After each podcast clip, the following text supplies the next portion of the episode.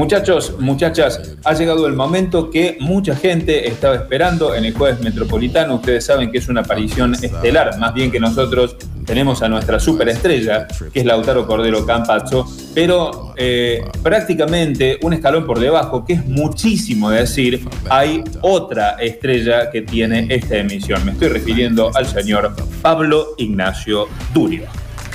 ¿Cómo andan, chicos? ¿Todo bien? ¿Todo en orden? Bravo, bravo.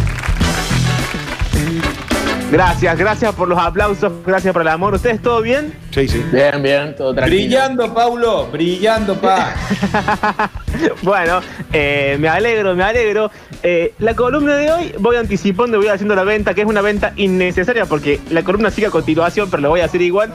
Trata sobre eh, el aburrimiento porque me di cuenta, no es que lo estuve pensando toda la tarde, sino mientras esperaba para, para salir al aire, que las últimas entregas, salvando cuando meto cosas que no vienen a cuento de nada, han sido muy mm, generacionales, han sido muy sobre cosas eh, que tienen que ver con la época, las ansiedades, el lenguaje de los cuerpos, el lenguaje de las redes, bueno, esas cosas que venimos hablando. Así que hoy, en el mismo plano, vamos a meternos con otra de estas cosas, que es, eh, en este caso, el aburrimiento. Así que cuando quieran, ahí vamos. Y entonces lo que empieza como chiste y termina como reflexión que no puede ser atribuible a nadie. Anónimo azar cósmico o firma colectiva de deidades terrenas de diversa fe. Pablo Durio llega todo neurótico y cansado a decir cosas en el borde de lo incomprensible, después de pensar toda la madrugada porque sencillamente ya no puede dormir. Películas pretenciosas, dibujos animados, pensadores contemporáneos y contemporaneidades tardías. Este agujero negro ubicado en la galaxia donde todo vale menos que cero es el toque Durio de la semana.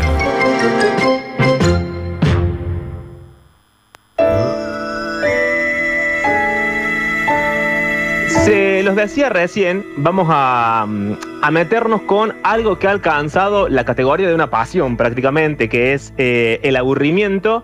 Estuve, es medio ridículo lo que voy a decir, pero lo voy a decir igual. Estuve leyendo una, una, una ponencia que tiene como 45 páginas sobre el origen de la palabra, cosas para las cuales no me pagan, pero me pareció divertido en un momento eh, y estaba bien escrito, así que ahí me metí. Y creo que la, la gracia del asunto o la gracia de la columna de hoy es, primero, quitarle lo malo al aburrimiento, como sa- sacarle esa pátina de, de oscuridad que suele acompañar eh, a la palabra y al mismo tiempo pensar o que pensemos juntos, digamos, por qué el aburrimiento se ha convertido en uno de los males eh, de la época, por qué tenemos como esa sensación que a veces nos asalta, que nos acecha constantemente, de que a final de cuentas en la vida si te pones a pensar, no sucede gran cosa, digamos. Uno se levanta, no se desayuna, va al trabajo, vuelve, hace comer, ve un poco de tele, ve YouTube, se junta con los amigos, lo que sea, con la novia, mm, lo- whatever, cuida a los hijitos, eh, arregla el auto porque se rompió, trata de que le paguen el sueldo. Bueno, las cosas de la vida cotidiana y cuando querés acordar, no pasó gran cosa en el día. O al menos esa es como la, la sensación que eh, nos persigue. Lo primero que hay que decir del aburrimiento es que eh, ha adquirido en este último tiempo, lo dije hace un rato, la categoría de pasión, lo cual es raro porque habría que pensarlo junto al amor, junto al odio, junto a la ira, junto a la nostalgia, digamos, habría que meterlo eh, en ese grupo de cosas que son en algún punto absolutas, digo que significan todo en sí mismas, pero que cada uno tiene sus propias eh, variables, sus propias formas de vivirlo, sus propias explicaciones. No sé, yo conozco gente que quiero mucho y que me parece muy respetable y tiene una idea del amor absolutamente espantosa, de cómo funciona, digamos, de la mezquindad del asunto. Pero bueno, en términos generales creo que todos entendemos lo que es el amor, lo que debería ser, lo que es el aburrimiento y lo que debería ser, lo que es el odio, lo que debería ser, lo que es la nostalgia y lo que debería ser. Pero en este caso, y al meterlo hasta ahí, paradójicamente, el aburrimiento también tiene como este doble juego de que surge de un deseo de conocer y de disfrutar el mundo, digo, porque ¿qué es el aburrimiento sino e- esa como otra sensación de hay algo allá afuera, o hay muchas cosas allá afuera, o hay alguien allá afuera que tengo que conocer, que tengo que disfrutar, que tengo que vivir, y no lo estoy haciendo y me lo estoy perdiendo por estar atrapado en el mundo de lo cotidiano, digamos, el mundo de lo doméstico, en, la rutina constante que- que un poco es agobiante en la mayoría de los casos. Pero en este caso, eh, que tiene que ver con eh, el aburrimiento, vamos a dar tres definiciones rápidas que tienen que ver con tres distintas eh, autores y tres distintas corrientes de pensamiento que no les voy a explicar acá porque si no se hace larguísimo, pero sí voy a dar las definiciones porque me parece práctico y divertido. La primera tiene que ver con el aburrimiento como una falta de diversión que provoca este malestar en tanto y en cuanto nos hace estar con nuestros pensamientos, en tanto y en cuanto nos hace conscientes del vacío, de la fugacidad de las cosas, de las miserias humanas. Digo, el aburrimiento es en todo caso la ausencia de una distracción de esas cosas. Luego, el aburrimiento también es eh, un malestar provocado por la dificultad de encontrar sentido a las cosas que suceden. Es como, bueno, suceden un montón de cosas, la verdad es que no le veo demasiado sentido. Todo esto tiene otro discurso, que lo voy a llamar el discurso religioso, amén de que no sea de una religión específica, pero es un discurso que te dice que todo tiene sentido porque todo está en la famosa frase, el plan de Dios. Entonces, dentro de este discurso no hay tanto que debatir y no hay tanto argumento posible porque las cosas suceden porque alguien las pensó. Fuera del discurso religioso, las cosas hay que encontrarles un sentido, hay que buscarles un sentido, porque no hay alguien encima nuestro diciéndonos que esto es así por tal razón. Dios, el destino, el universo, llámenlo como quieran. Y la otra definición del aburrimiento, antes de pasar a la película del día de hoy y al primer audio del día de hoy, tiene que ver con eh, esa necesidad de encontrar como un impulso de diversión y también de progreso, porque lo contrario del aburrimiento es una historia que avanza, es una trama que se mueve hacia un futuro, es pasan cosas. En cambio, el aburrimiento es como que uno está estancado. El aburrimiento es a los signos de puntuación, digamos, como los puntos suspensivos. Estás ahí, estás atrapado, no sabes muy bien hacia dónde. En cambio, la diversión es como muchas oraciones con puntos seguidos. Pasa algo, pasa otra cosa, pasa la siguiente. Hay una continuidad, hay un progreso en el asunto. Pero lo importante, la primera parte de la columna es esto, ¿no? El aburrimiento le ha ido como un amor hacia el mundo, ¿no? Un, estar consciente de que hay un mundo allá afuera, de que hay un montón de cosas unidas entre sí, que ese mundo es infinito, es decir, las posibilidades en principio parecen infinitas y que es ese amor a esas cosas del mundo lo que hay que estar renovando constantemente y que a veces lleva una energía al borde de, lo inhumano para no caer en aquella cosa oscura y densa que tiene adentro la palabra aburrimiento. Pero, para ejemplificarlo, vamos con la peli del día que se llama About Smith y en latino creo que es a propósito de Smith, una cosa así, eh, donde está un Jack Nicholson viejo de 66 años. Lo que vamos a escuchar ahora es el principio de la peli. Él se está jubilando o en todo caso lo están jubilando, para ser más preciso, está como esa especie de brindis que hacen las grandes compañías en los Estados Unidos, están todos los eh, amigos y los empleados de la compañía alrededor de él y todos dicen cosas lindas y lo felicitan por haber llegado a la edad que llegó y lo felicitan porque es el vicepresidente de la compañía, entonces un poco le chupan las medias y le llevan regalos y no sé qué. Habla un pibe que es el que lo va a reemplazar, le dice que si quiere pase por la compañía, mm, si está aburrido en su casa, que él lo admira muchísimo, qué sé yo, un montón de boludeces. Y luego va a hablar un compañero de él que lo conoce desde el principio de la compañía, desde el principio del trabajo, y va a hacer un discurso celebratorio porque le va a decir, bueno, lo importante no son las cosas superficiales, lo importante no es eh, la pensión, ni la jubilación, ni el tiempo libre, lo importante es que has logrado dedicar tu vida. Escuchen esta frase que le dice el tipo, ¿no? Y lo dice como si fuese algo bueno. Dice, has logrado dedicar toda tu vida a una compañía y no a una compañía, sino a la mejor de todas. Entonces, leer la vida en términos de que uno la entregó toda a la producción de cosas que ni siquiera es la compañía de uno, sino que encima es la compañía de otra persona, de otros dueños. Una cagada, pero fuiste productivo, básicamente. Productivo para. No sé si para vos mismo en sí. Bueno, es que ahí arranca la peli, porque mientras el tipo le dice este discurso glorioso de, bueno, tenés una esposa, unos hijos, un perrito, un, césped adelante de tu casa para cortar los domingos y encima dedicaste toda tu vida a esta buena compañía, el plano de la película se va cerrando, o sea, la cámara se va como acercando a Jack Nicholson y él va poniendo una cara como diciendo, qué horror que ha sido toda mi vida, digamos, si esto es lo que logré, si este es el final, qué final espantoso. Bueno, la pregunta es en todo caso, ¿qué hizo durante 66 años Jack Nicholson para terminar así en la película? Y la segunda pregunta es, él ahora empezó a aburrirse. Bueno, ¿qué va a hacer con la vida que le queda? Audio 1, despedida de Jack Nicholson, lo echan, lo jubilan y le dicen cosas buenas, pero él al final no está tan convencido de la bondad de las cosas. piensas de estos jóvenes desaliñados que ahora tienen nuestros puestos? Para mí todo esto es como una confabulación. Conozco a mi amigo Warren. Seguramente desde antes de que muchos de ustedes nacieran. Nuestra amistad tiene mucho tiempo atrás, mucho tiempo atrás. Cuando en Wadman los coches eran jalados por los caballos. En fin, yo ya sé lo que es jubilarse. Y lo que quiero decirte, en voz alta y para estos jóvenes prometedores que están aquí, es que esos regalos que hay ahí no deben importarte un comino. Y esta cena tampoco debe importarte. En cuanto a la seguridad social y la pensión tampoco importan porque las cosas superficiales importan un carajo. No tienen que importarte. Lo que realmente importa, e importa de verdad, Warren, es saber que has dedicado toda tu vida a algo valioso. A ser eficiente y trabajar para una buena empresa. Una de las mejores compañías de seguros del país. A formar una familia de la que te sientas orgulloso construyendo un hogar sólido. A ganarte el respeto de tu comunidad y a tener amistades maravillosas y duraderas.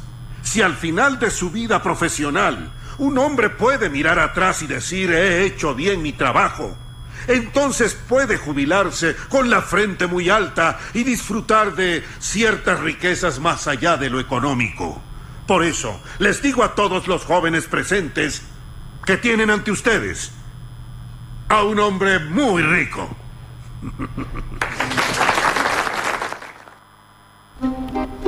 Qué locura una locura porque uno en principio, la peli tiene como esa gracia constante, uno escucha el discurso y dice, bueno, qué bien Jack Nicholson, como que lo primero que decís es, está bien, estoy como de acuerdo con lo que el tipo dice porque lo dice muy convencido y muy celebratorio del asunto, pero después lo desarmas y te pones a escuchar frases como, bueno, tu vida valió la pena porque se la dedicaste toda esta gran compañía. Es raro que la idea de eh, producir y de trabajar constantemente, siempre para otro o siempre de manera precaria en este caso, sea lo que a uno le convierte o lo que hace la vida de uno eh, más importante o, más llevadera. En el medio, por supuesto, vemos que Jack Nicholson se empieza a dar cuenta que algo anda mal en el asunto, que ha llevado todos estos años no solamente viviendo así, sino que además aburriéndose de las cosas. Más adelante nos va a contar por qué está aburrido y más adelante va a indagar en los detalles de por qué su vida es...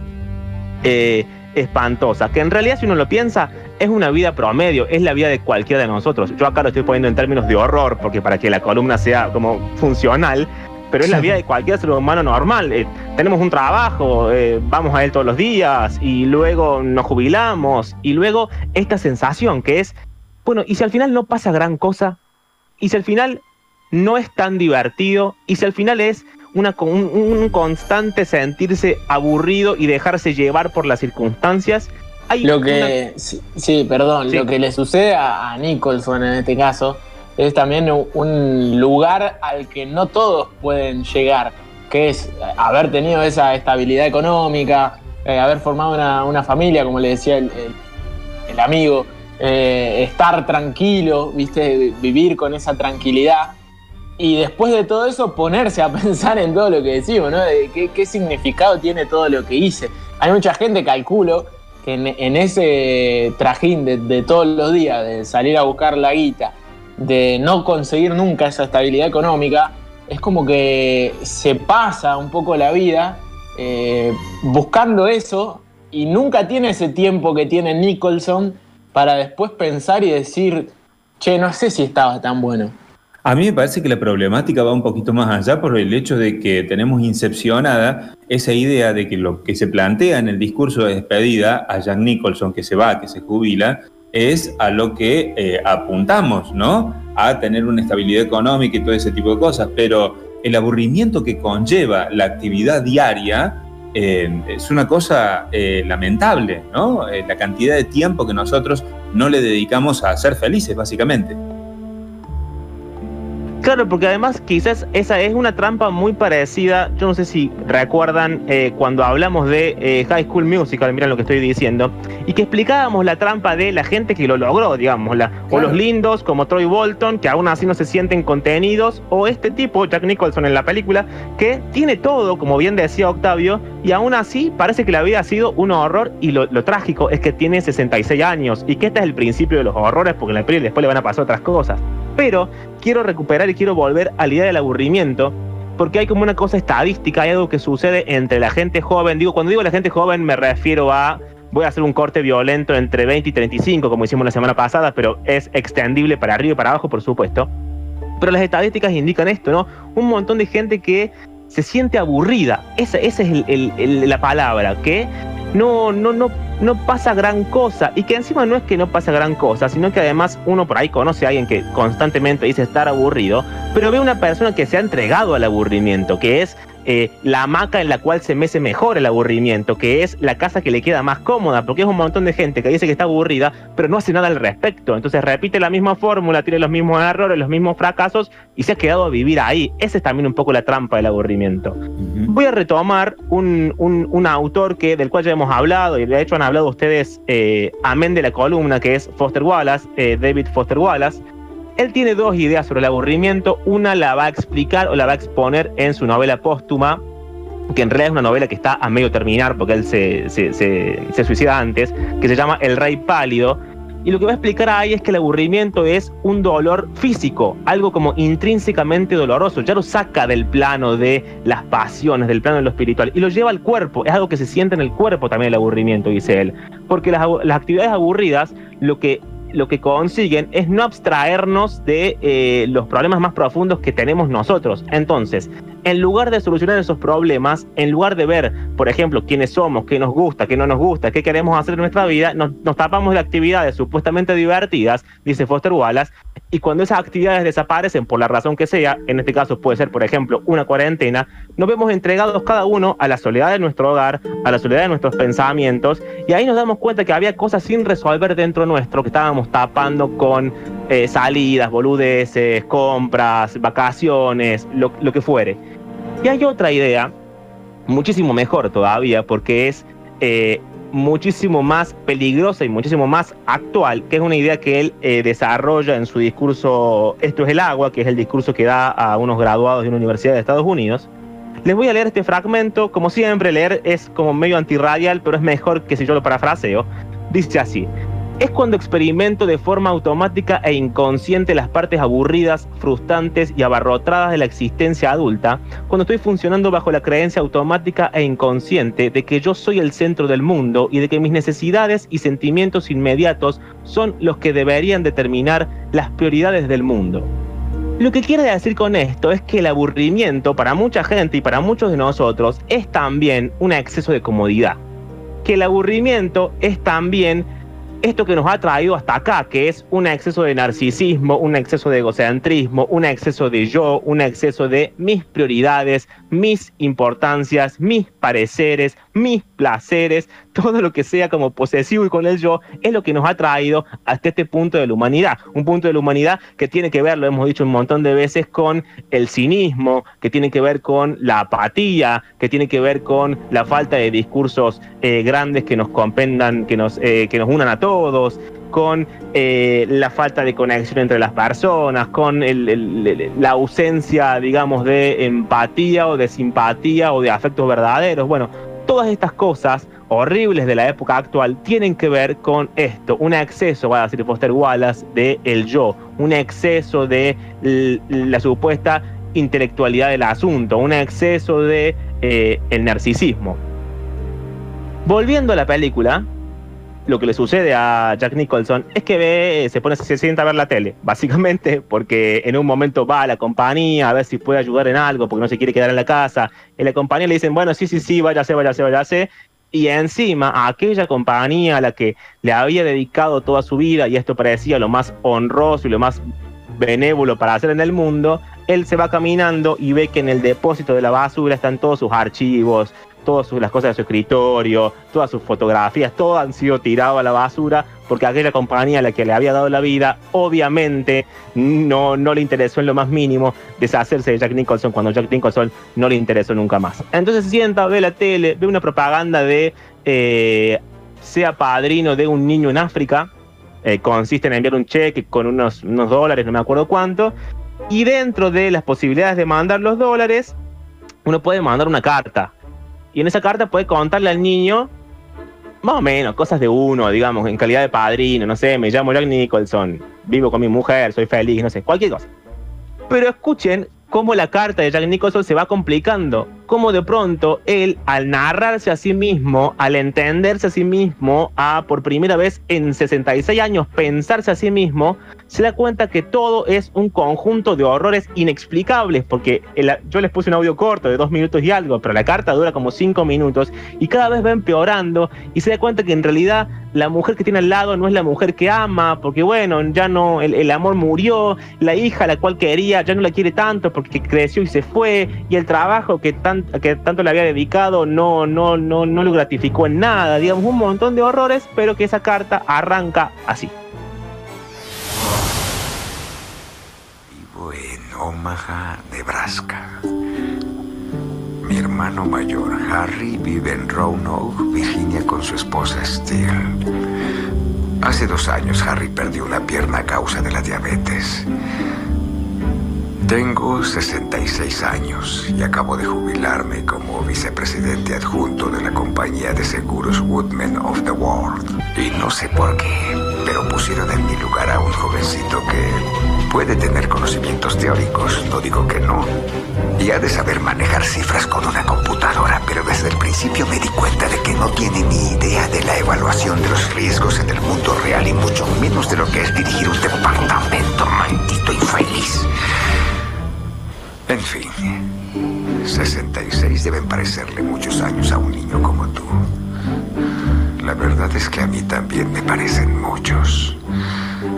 Porque cuando me miro al espejo y veo las arrugas alrededor de mis ojos, la piel de la papada que cuelga, los pelos de las orejas y las venas marcadas en los tobillos, no puedo creer que sea yo los futuros líderes empresariales de Estados Unidos.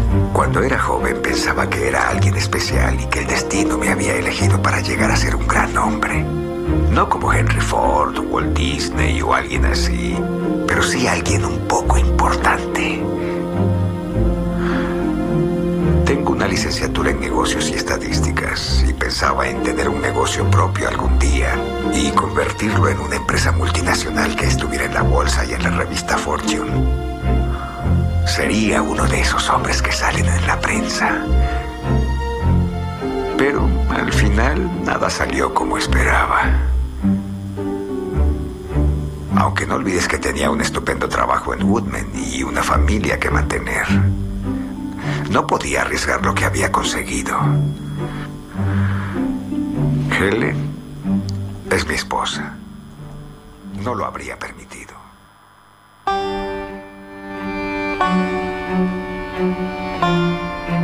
La carta, se los dije antes, esa es la parte más, más tranquila de la carta porque es el comienzo. Después se va metiendo en los defectos que él cree que tiene su vida, su mujer, eh, la hija, el esposo de la hija, al cual tampoco quiere. Bueno, Básicamente la vida se pudrió, se aburrió y todo le parece horrible. El tema es que le parece horrible cuando ya es grande, el tema que es que le parece horrible cuando ya todas las decisiones importantes fueron tomadas, el tema es que le parece horrible demasiado tarde en algún punto. Y acá lo que vamos a hacer es detenernos un segundo para repasar como pequeñas cositas de la columna que nos van a guiar hacia el final porque esta es la última parte. La primera, la idea de que el aburrimiento es también, que me parece una idea hermosa, eh, una especie de amor hacia el mundo. Uno se aburre porque entiende que allá afuera hay un montón de cosas para descubrir, para conocer, para saber, para amar, para odiar, para lo que sea, y que uno por, por H o por B está como cada vez más lejos de esas cosas. Entonces tenemos eso, la idea de un mundo conectado entre sí al cual uno, bueno, se le cagó la conexión por un segundo. Luego tenemos esta otra idea, ¿no? De que el aburrimiento es un exceso de comodidad, nos decía Foster Wallace hace un ratito, es eh, lo que nos trajo hasta acá, al, sentir poco o al creer que sentimos poco. Y entonces si la solución es eh, perdón, si el problema es que el aburrimiento es un exceso de yo, un exceso de eh, egocentrismo, un exceso de narcisismo, quizás la salida a ese aburrimiento sea empezar a salirse de uno mismo, empezar a escapar de la cabeza de uno mismo, empezar a entender que hay otras personas allá afuera y que quizás esas cosas que nos conectan con el mundo sean también las otras personas y sean también lo que nos generan esas otras personas. Con esto claro, y ya eh, me retiro por el día de hoy, voy a cerrar con una autora polaca, de la cual también hablamos en algún momento, Olga Tokarczuk se llama, eh, ella cuenta en uno de sus discursos, que también funciona a las veces como un ensayo, que la madre cuando era chiquita le, le, contaba un cuento sobre unas teteras. Y las teteras en un momento se rompían. Entonces la familia que tenía las teteras las tiraba. Y cuando las teteras iban, iban a parar, digamos, al tacho de basura con todos los otros objetos rotos, se preguntaban por qué eh, esa familia era tan perfeccionista y se encontraban con un montón de otros objetos rotos y se ponían a charlar entre ellos. Entonces, de tal manera que los, los, los objetos tenían como una vida propia, como una especie de Toy Story, pero de, objetos, digamos, más allá de juguetes. Entonces, el mundo parecía conectado, dice Olga Tokarczuk. Entonces, cuando ella era chica, entendía que cada cosa estaba en su lugar y que ella tenía que conocerla y que tenía que comprenderla y que tenía que sentir ciertamente ternura por cada una de las cosas. Y en algún momento, dice ella, que ahora ya es grande, el mundo cambió. Ella no sabe cómo, ella no sabe por qué, ella no sabe cuándo empezó a tener dudas y cuándo las cosas empezaron a parecernos tan desconectadas unas de otras. Cuando eh, la tetera era un objeto lejano, cuando un animal no tenía demasiada importancia para nuestra vida, cuando, no sé, nuestro abuelo no era tan importante para nuestra propia crisis, cuando aquel amigo lejano lo dejaste de ver, cuando tu novia dejó de ser tu novia o dejaste de estar enamorado de ella, digamos, cuando las cosas se desconectaron, se va a preguntar Olga Tokarczuk. Y va a cerrar una parte de este ensayo y con esto cierro yo también la columna. Obviamente pueden encontrar toda la data como más prolijita, ordenada, digo en términos de autores y libros y cosas, en mi cuenta de Instagram que es arroba pablo-durio, pero vas a agarrar la Tokarsuk diciendo lo siguiente que me parece hermoso y lo voy a cerrar leyendo solamente porque puedo. Dice, en algún momento de nuestras vidas comenzamos a ver el mundo en pedazos todo por separado, en pequeños trozos que son galaxias separadas entre sí. Y la realidad en la que vivimos lo sigue afirmando. Los médicos nos tratan por especialidades. Nuestro almuerzo no tiene nada que ver con una enorme granja de ganado. O mi nuevo top con una fábrica en mal estado en algún lugar de Asia. Todo está separado de todo lo demás. Todo vive aparte, sin ninguna conexión. El mundo se está muriendo y no lo notamos no vemos que el mundo se está convirtiendo en una colección de cosas e incidentes, una extensión sin vida en la que nos movemos perdidos y solitarios, arrojados aquí y allá por las decisiones de otra persona, limitados por un simple destino incomprensible, una sensación de ser el juguete de las principales fuerzas de la historia o del azar. Nuestra espiritualidad se está desvaneciendo o se está volviendo superficial y ritualista. O bien, nos estamos convirtiendo en seguidores de fuerzas simples, físicas, sociales y económicas que nos mueven como si fuéramos zombies. Y en un mundo así, somos realmente zombies. Es por eso que anhelo, cierra Olga Tokarczuk, ese otro mundo, el mundo de las teteras. Hasta la semana que viene. Querido Dugu, espero que esté sentado porque, por desgracia, tengo malas noticias. Desde la última vez que te escribí, mi esposa Helen, tu madrina, falleció de repente por un coágulo en el cerebro.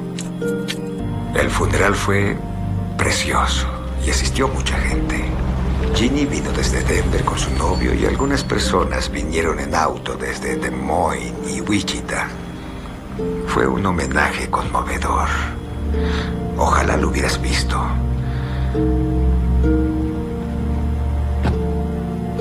La verdad es que ahora que todo ha terminado y el ajetreo empieza a calmarse, solo quedamos mis pensamientos y yo merodeando en esta vieja casa.